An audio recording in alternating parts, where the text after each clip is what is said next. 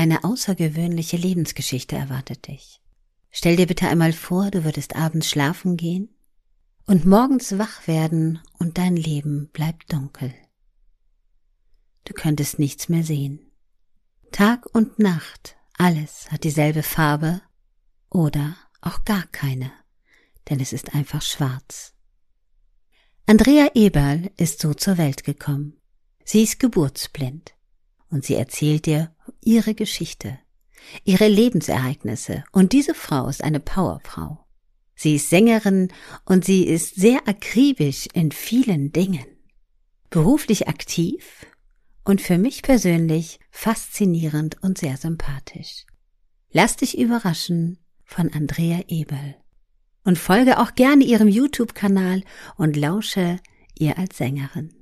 Danke, dass du da bist, hier im Seelsorge-Podcast, wo auch du deinen Beitrag leisten kannst, wenn dir danach ist.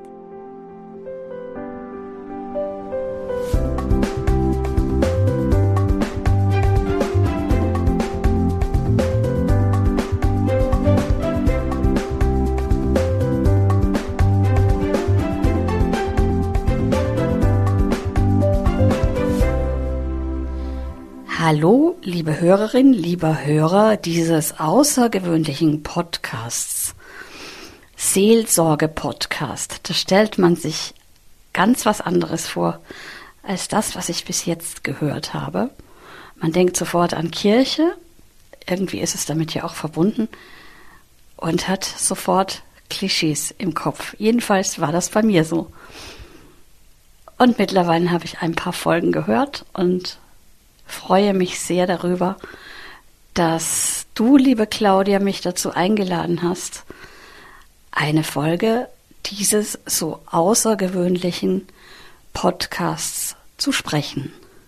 Seelsorge bedeutet für mich genau das, was dieser Podcast macht. Er zeigt auf, dass man auf seine Seele aufpassen muss. Man muss auch seine Seele manchmal schützen vor Anfeindungen, vor Angriffen, vor allem Möglichen, was unerwartet auf einen zukommt. Und so ist es mir schon öfter ergangen, dass ich im Nachhinein gemerkt habe, ich muss meine Seele vor etwas oder jemandem schützen. Insofern passt dieser Titel genau für das, was wir hier machen. Mein Name ist Andrea Eberl und ich möchte dir ein bisschen von mir erzählen. Durchs Leben begleitet werde ich von Annie, einer zwölfeinhalbjährigen Golden Retriever Dame, die mich seit 2011 begleitet. Wenn ich von meiner Blindheit erzähle, dann ist mir ganz wichtig zu sagen, dass meine Blindheit nur ein kleiner Teil von mir ist. Ich habe ja noch ganz viele andere Eigenschaften. Ich bin blond, ich bin klein, ich bin schlank, vielleicht bin ich auch manchmal doof. Ich bin einfach wie ich bin und nebenbei bin ich blind. Ich bin in Wien aufgewachsen und zwar in einem Blindeninternat.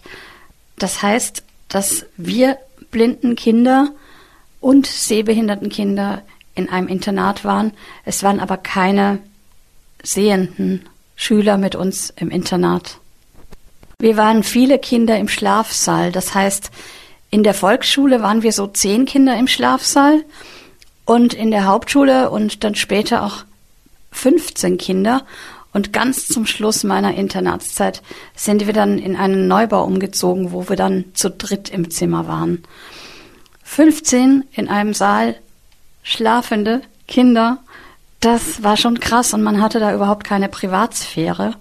Man hatte halt nur ein Nach Nachttischchen und man hatte halt noch einen Stuhl da stehen, einen Sessel. Aber das war's dann auch schon. Die Schränke standen im Flur, also draußen. Und duschen musste man im Keller. Also es war schon sehr krass in den 1970er, 1980er Jahren, also Anfang der 80er, ist ja dieses Internatsgebäude quasi neu gebaut worden und äh, 82 sind wir dann zum Glück dann in den Neubau umgezogen, so dass ich dann meine Berufsausbildung zur Telefonistin und Stenotypistin und die durfte ich dann zum Glück im äh, im Neubau schon erleben als äh, Internatsfrau oder Jugendliche. Ich bin nämlich mit drei Jahren dahin gekommen und mit 19 raus und das war doch zu früh und vor allem waren wir ja alle unter einer Glaskuppel, wir blinden Kinder damals.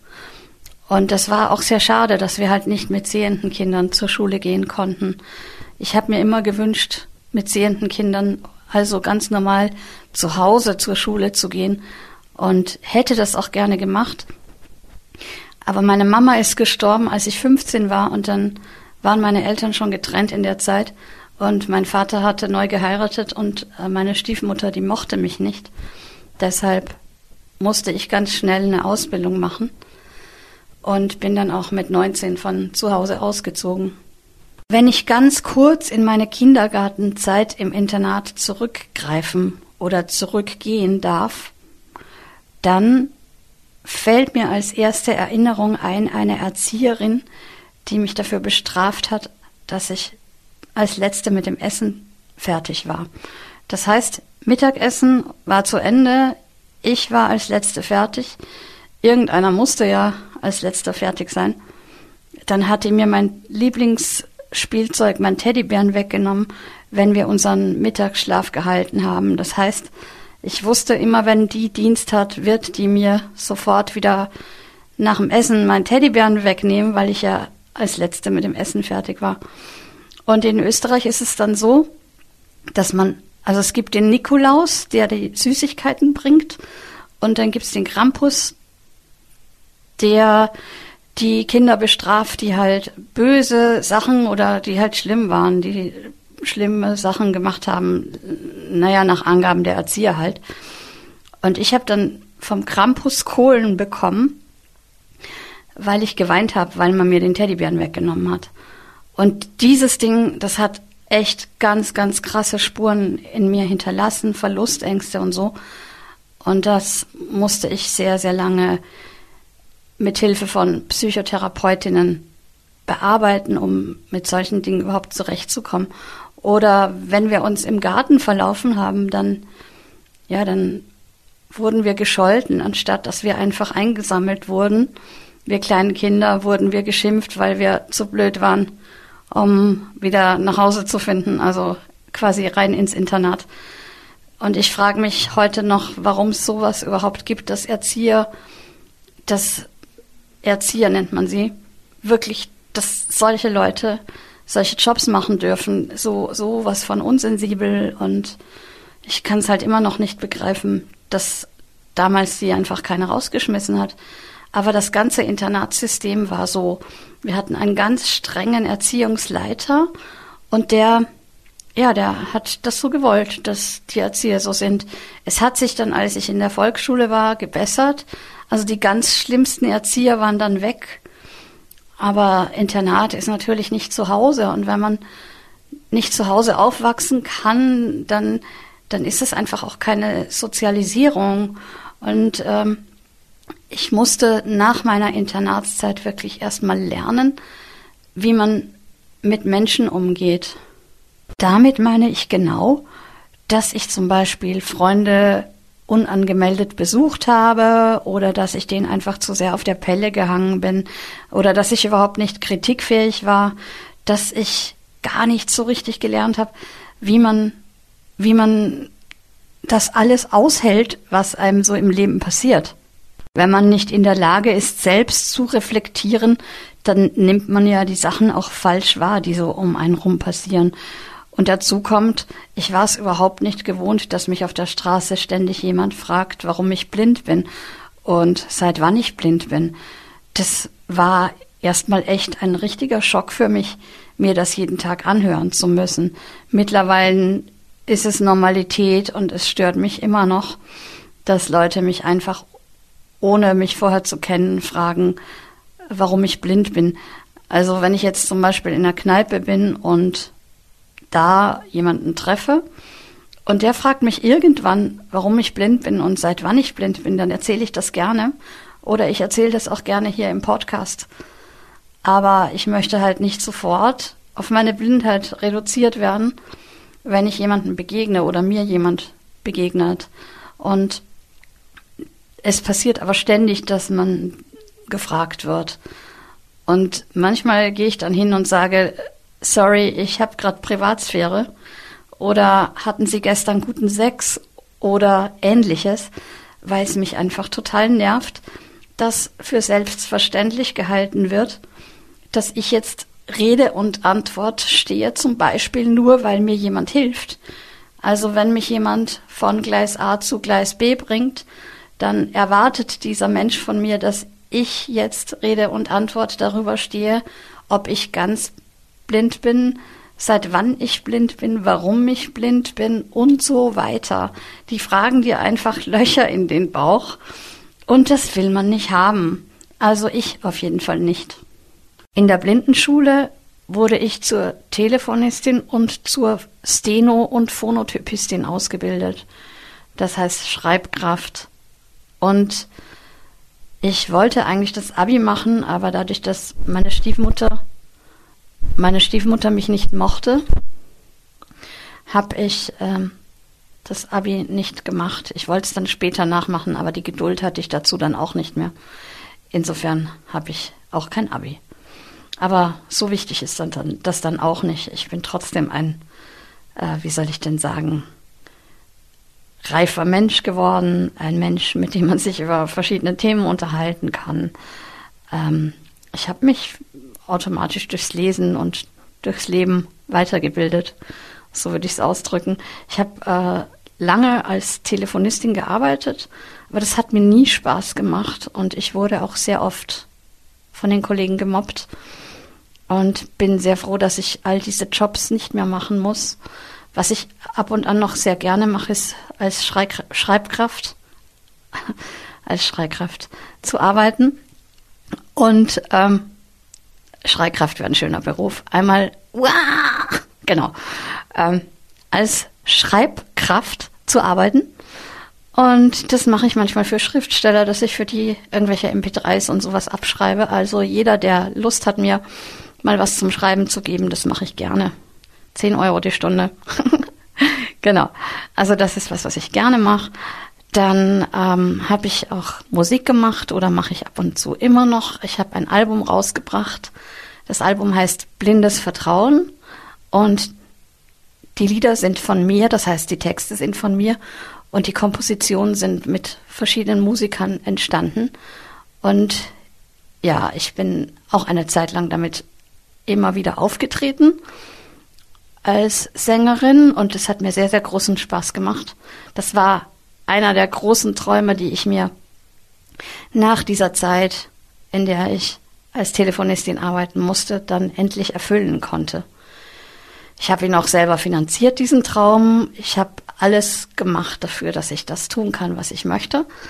Und wenn ich jetzt nicht COPD hätte, das ist so eine Lungenkrankheit, und meine Stimme nicht krächzen würde, dann würde ich das immer noch machen. Vielleicht kriege ich sie auch wieder hin.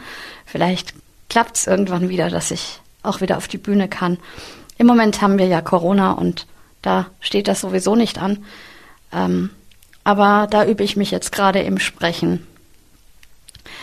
Zum Beispiel bei Clubhouse, wo ich dich, liebe Claudia, oder du mich oder wir uns kennengelernt haben. Bestimmt fragst du dich jetzt, liebe Hörerin, lieber Hörer, wie macht die das? Ich habe einen Computer mit Sprachausgabe und ich habe auch ein iPhone und einen iPod mit Sprachausgabe. Und das erleichtert mir das Leben, genauso wie ein Farberkennungsgerät, eine sprechende Waage, ein sprechendes Maßband. Also ich bin nie alleine. Meine Geräte, die sprechen alle mit mir. Ist doch toll, wenn Geräte mit einem sprechen. Vielleicht solltet ihr das auch mal ausprobieren.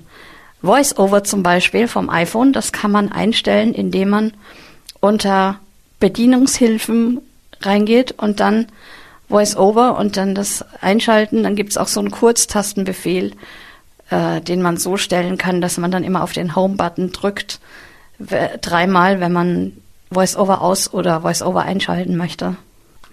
So bekommst du eine Vorstellung davon, wie wir Blinden mit dem iPhone oder dem iPod umgehen.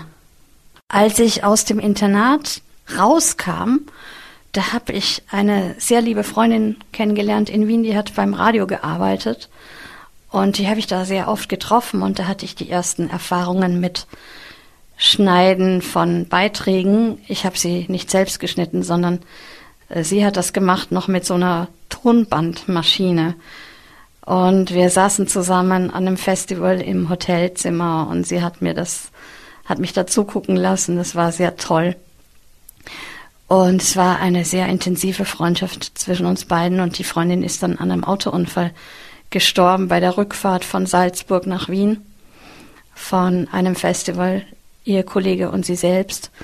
Das war eine sehr, sehr traurige Erfahrung für mich. Also ich denke sehr, sehr oft an die beiden und frage mich, was Bettina jetzt denken würde bei allem, was ich so mache. Denn damals, da war ich ja noch sehr grün hinter den Ohren und hatte keine Ahnung von nichts.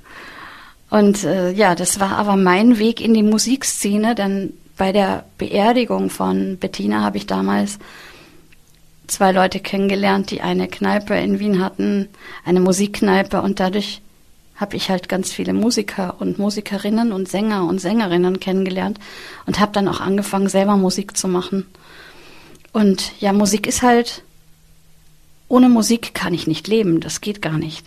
Musik ist etwas, was so viel ausdrückt, man kann so viel mit der Stimme machen und jeder, der musikalisch begabt ist, sollte es ausprobieren, weil Musik machen sehr, sehr befreiend ist. Ja, und auch die Zeit mit meinen Musikerfreundinnen und Freunden, die werde ich nicht vergessen, die wir damals hatten. Das war halt wirklich so meine Spätpubertät. Also wenn man im Internat war, dann ist man ja doch irgendwie geschützt und hat, wie soll ich denn sagen, wie, wie vorhin schon erwähnt, keine wirkliche Sozialisierung. Und naja, so zwischen 20 und 30 wurde ich sozialisiert. Äh, das hat jetzt den Vorteil, dass ich immer noch mich um zehn Jahre jünger fühle, als ich jetzt bin. Also die meisten Leute schätzen mich auch viel jünger, als ich bin. Eigentlich ist es ja auch egal, aber das Wort 56, das passt überhaupt nicht zu mir, weil ich mich halt noch viel, viel jünger fühle. Ich merk's nur halt so gesundheitlich. So viel Alkohol wie früher darf ich nicht mehr trinken, weil ich Schlafrhythmusstörungen habe und da gibt's jetzt ein Medikament, das sehr gut wirkt, aber wenn ich jetzt ständig wieder auf Tour wäre, dann würde dieses Medikament äh, den Rhythmus überhaupt nicht regeln können. Und insofern muss ich brav auf mich aufpassen und darf nur selten raus und Alkohol trinken äh, bis spät in die Nacht, weil ich mir ja sonst die Tage versauen würde. Das habe ich jahrelang gemacht. Das ist einfach so. Wenn man Künstler ist, dann ja, dann ist man so unterwegs, dass man sich die Nächte um die Ohren schlägt mit Freunden und so. Und ich habe es auch nicht bereut, aber jetzt möchte ich es halt eben nicht mehr so dauerhaft machen oder sehr oft machen. Ab und an mal kann es wieder passieren, wenn Corona vorbei ist, klar. Ich bin ja auch kein Engel, aber es ist halt jetzt nicht mehr so, dass es mir so wichtig wäre, sondern mir sind jetzt ganz andere Sachen wichtig. Ich reise sehr, sehr gerne und 1989 war ich das erste Mal in Griechenland mit einem Bekannten, mit dem ich mir auch das Zelt geteilt habe und so also menschlich ist das ziemlich schief gegangen, die Geschichte, weil wir total verschieden waren. Also ich eher die, die, wie soll ich sagen, laute Partymaus und er eher der Stille. Und ja, das hat mich dann dazu veranlasst, zu sagen, okay, ich reise lieber alleine und habe mir dann einen Blindenführhund zugelegt. Ähm, die Angie. Die Angie war aus der österreichischen Schule für Blindenführhunde und in Österreich zahlt das Bundessozialamt die Blindenführhunde und teilweise müssen aber die Leute da noch irgendwie Spenden sammeln dafür, dass sie den Rest von ihrem Hund zahlen können. In Deutschland bezahlt das die Krankenkasse und da muss man auch kämpfen, dass die die Hunde auch wirklich dann äh, gänzlich zur Gänze übernommen werden, weil äh, manchmal wollen die Krankenkassen auch, dass man einen Teil selber bezahlt.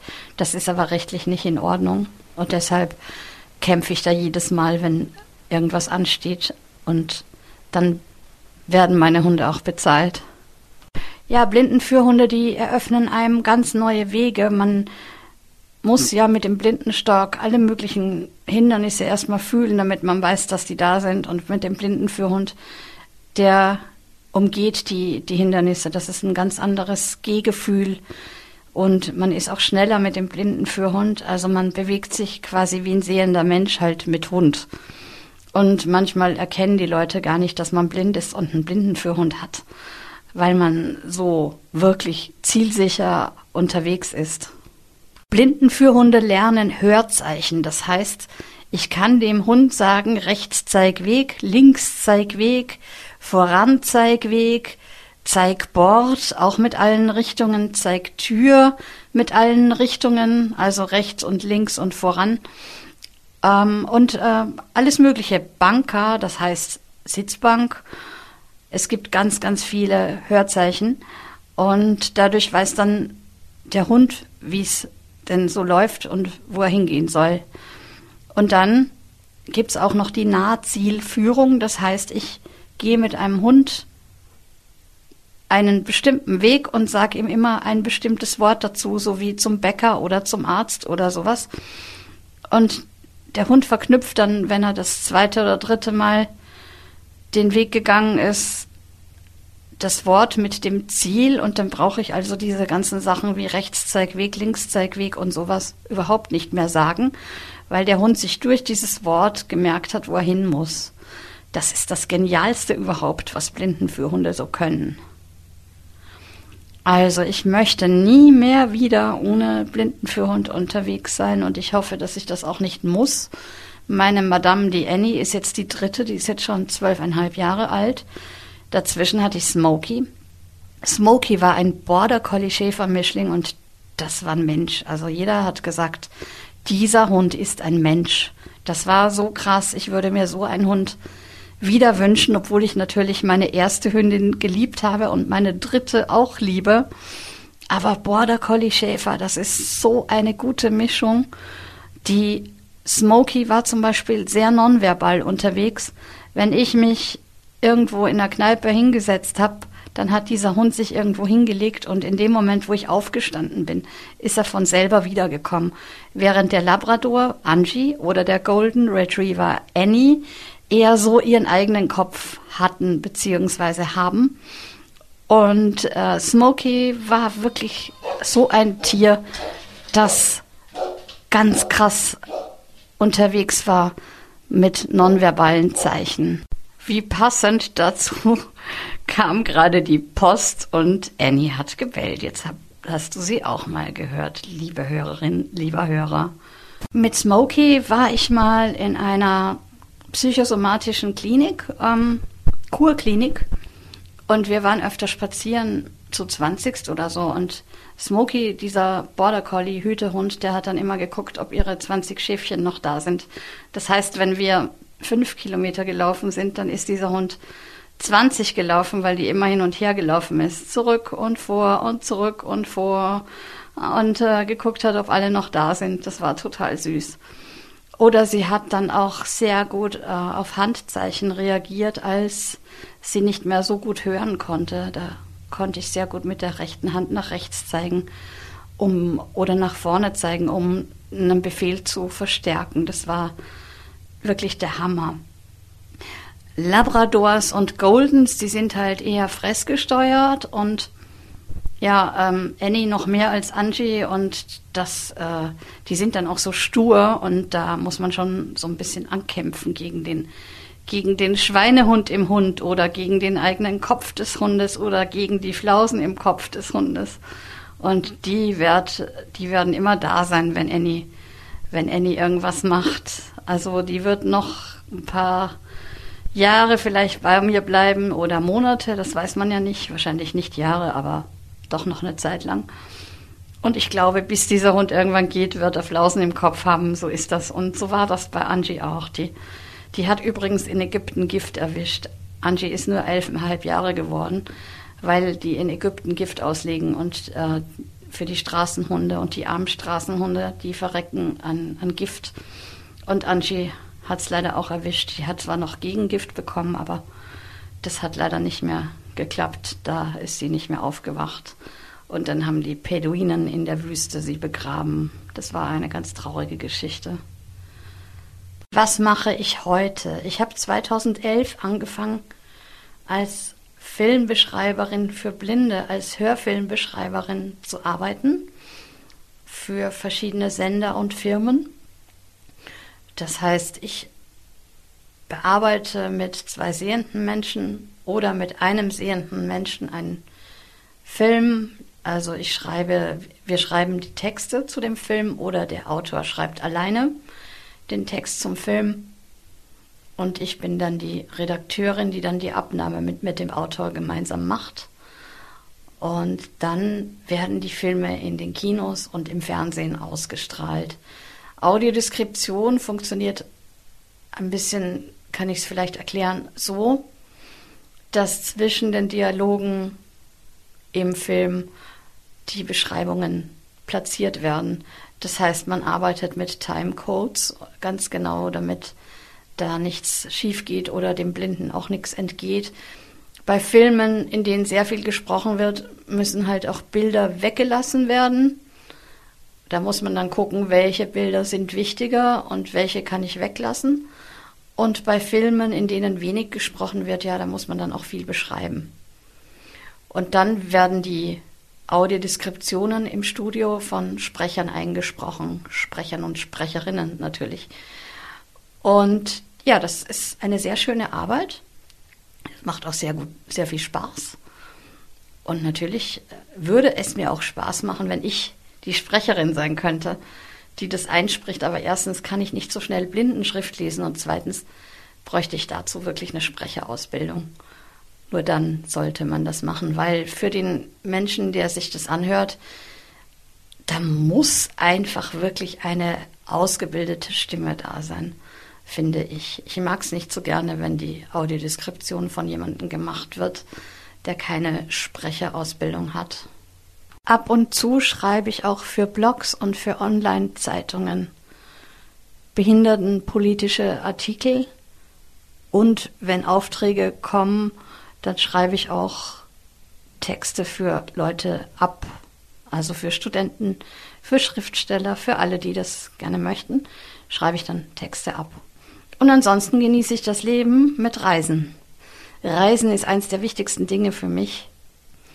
Und das möchte ich wirklich nicht mehr missen.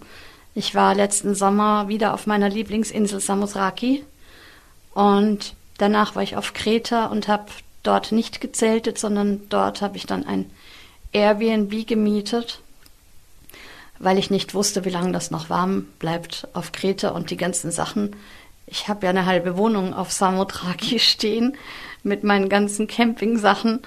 Äh, man hat mich beim Flug nach Kreta schon gefragt, ob ich umziehen würde. So ähnlich hat es auch ausgesehen, weil ich immer meine Heißluftfritteuse mitnehme und äh, auch noch zwei Koffer und dann noch den Hund und den Rucksack und das ist dann schon sehr viel Zeug, ähm, dass man so rumschleppt beziehungsweise mitfliegen lässt. und da haben mich die wirklich gefragt, ob ich umziehe. Habe ich gesagt, ja, würde ich gerne nach Griechenland ziehen, wäre cool, aber das geht aus verschiedenen Gründen nicht. Ich bin ja schon mal von Wien nach Köln gezogen und wohne jetzt in der Nähe von Köln. Und jetzt nach Griechenland umziehen, mein Medikament gegen die Schlafrhythmusstörung, die würde ich da nicht kriegen. Und äh, solche Sachen gibt's da als, als Hindernisse, warum ich das nicht machen kann. Naja, und äh, die griechischen Wohnungen, die ich kennengelernt habe bis jetzt, die haben auch keine Fenster, sondern nur diese Balkontüren. Und ähm, dann ist es halt so, dass die äh, dann so eine komische Klimaanlage haben, die dann auch als Heizung dient im Winter und die kann ich zum Beispiel gar nicht vertragen. Also da müsste ich mir schon auch eine Wohnung suchen, die für mich kompatibel wäre. Und eben wegen des Schlafrhythmus Medikaments könnte ich nicht nach Griechenland ziehen. Und ohne Schlafmittel, äh, Schlafmedikament hätte ich das Problem, dass mein Schlafrhythmus sich immer wieder verändert. Die Krankheit nennt sich Non-24. Und Non-24 tritt halt bei völlig blinden Menschen auf und auch bei Menschen, die ein bisschen sehen manchmal. Und da ändert sich der Rhythmus, weil der Mensch normalerweise einen 25-Stunden-Rhythmus hätte. Und wir Menschen Also sehende Menschen steuern den Rhythmus dadurch, dass es das Tageslicht gibt, aber dadurch, dass wir Blinden das Tageslicht nicht sehen, dadurch ändert sich also unser Rhythmus ständig, wenn wir nicht dagegen arbeiten können. Das wurde erst 2018, nee, 2016 als Krankheit anerkannt.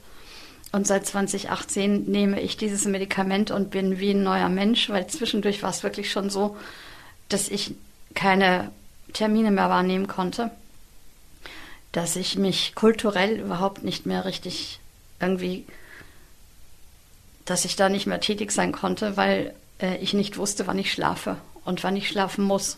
Ich konnte meinen Schlafrhythmus in den letzten Jahren, bevor ich das Medikament bekommen habe, überhaupt nicht mehr steuern. Das heißt, ich war wirklich froh, als ich dann 2018 dieses Medikament bekommen habe und möchte das auch überhaupt nicht mehr missen, weil ich jetzt ein ganz anderes Leben wieder habe, als ich das, weiß ich nicht, von 2015 bis 2018 hatte.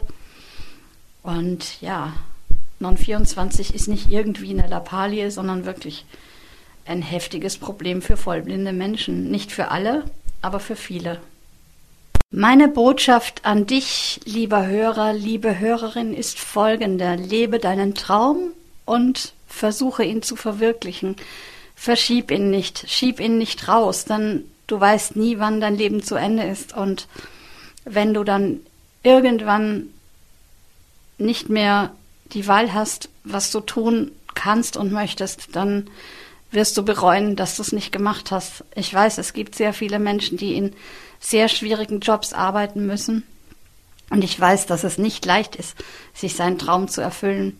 Ich weiß es auch, wie es ist, wenn man in Jobs arbeitet, die keinen Spaß machen. Äh, das hat mich eine Zeit lang dann wirklich auch psychisch krank gemacht. Und deshalb ich persönlich werde nur noch das tun, worauf ich wirklich Lust habe und meine Träume so leben, wie ich sie leben möchte. Was mache ich noch? Ich mache Bürgerfunk-Radiosendungen, also Radiosendungen im Bürgerfunk vom Freien Lokalrundfunk Köln, die bei Radio Köln ausgestrahlt werden. Nach meinem Album ist mein nächster Traum, eines Tages mit einem Campingbus oder Wohnwagen mit mehreren Leuten durch die Gegend zu reisen und das als Film dann irgendwann im Kino laufen zu lassen oder als Buch, aber ich glaube eher, dass es sich als Film eignen würde. Dazu bräuchte ich aber wirklich auch sehr viel Unterstützung und Hilfe von anderen Menschen, äh, damit ich Crowdfunding und ähnliche Sachen machen kann weil man braucht dann auch Leute, die sowas kalkulieren, äh, wie viel Geld man für sowas braucht und Startnext oder andere Portale, wo man das machen kann, die sind zum Beispiel nicht barrierefrei. Das müsste dann auch jemand für mich machen, der sehen könnte. Und ja, aber das ist so mein Traum mit dem Campingbus oder Wohnwagen durch Europa, mit meinem blinden Führhund und mit Assistenz aber da müsste ich auch drauf achten, dass mir die Assistenten nicht zu sehr auf der Pelle hängen und so. Es kommt immer drauf an, wer es ist. Wenn ich Freunde mitnehme, dann habe ich da überhaupt kein Problem, weil die kennen mich und ich kenne meine Freunde. Aber wenn ich jetzt irgendwelche fremden Assistenten habe, das ist was, wovor ich mich noch ein bisschen scheue, dann ist das anders, weil man dann nie weiß, äh, wie das dann so menschlicht oder menschelt, genauer gesagt. Ich hoffe, dass ich der einen oder dem anderen mit diesem Beitrag ein bisschen Mut machen kann, denn für mich ist am wichtigsten, dass man seine Träume lebt, dass man das tut, was man möchte, weil du und ich, wir haben nur dieses Leben und dieses Leben sollen wir so leben, wie wir das leben wollen. Ich weiß, dass das manchmal schwierig ist umzusetzen, aber es ist machbar und ich denke, es ist das Beste, was man für sich selbst und für seine Familie oder eben für sein Leben machen kann. Das soll meine Botschaft an dich sein, liebe Hörerin und lieber Hörer. Und ich danke dir, liebe Claudia, dass ich an diesem besonderen Podcast mitwirken darf. Für heute verabschiede ich mich. Deine Andrea Eberl.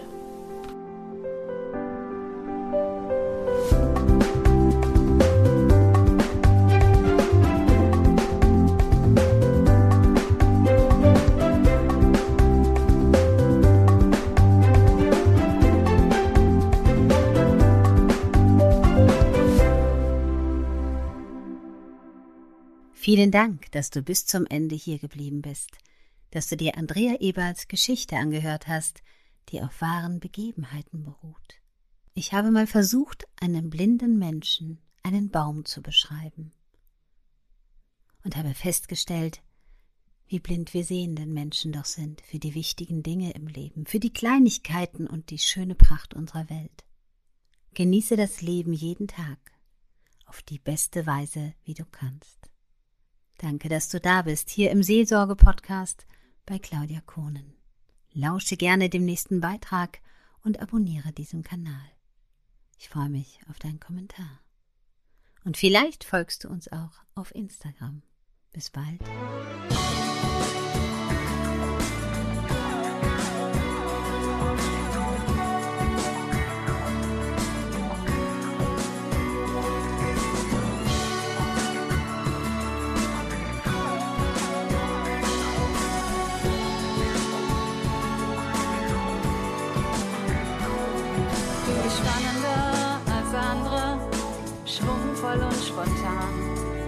Bist herzlich und ehrlich und strahlst mich meistens an.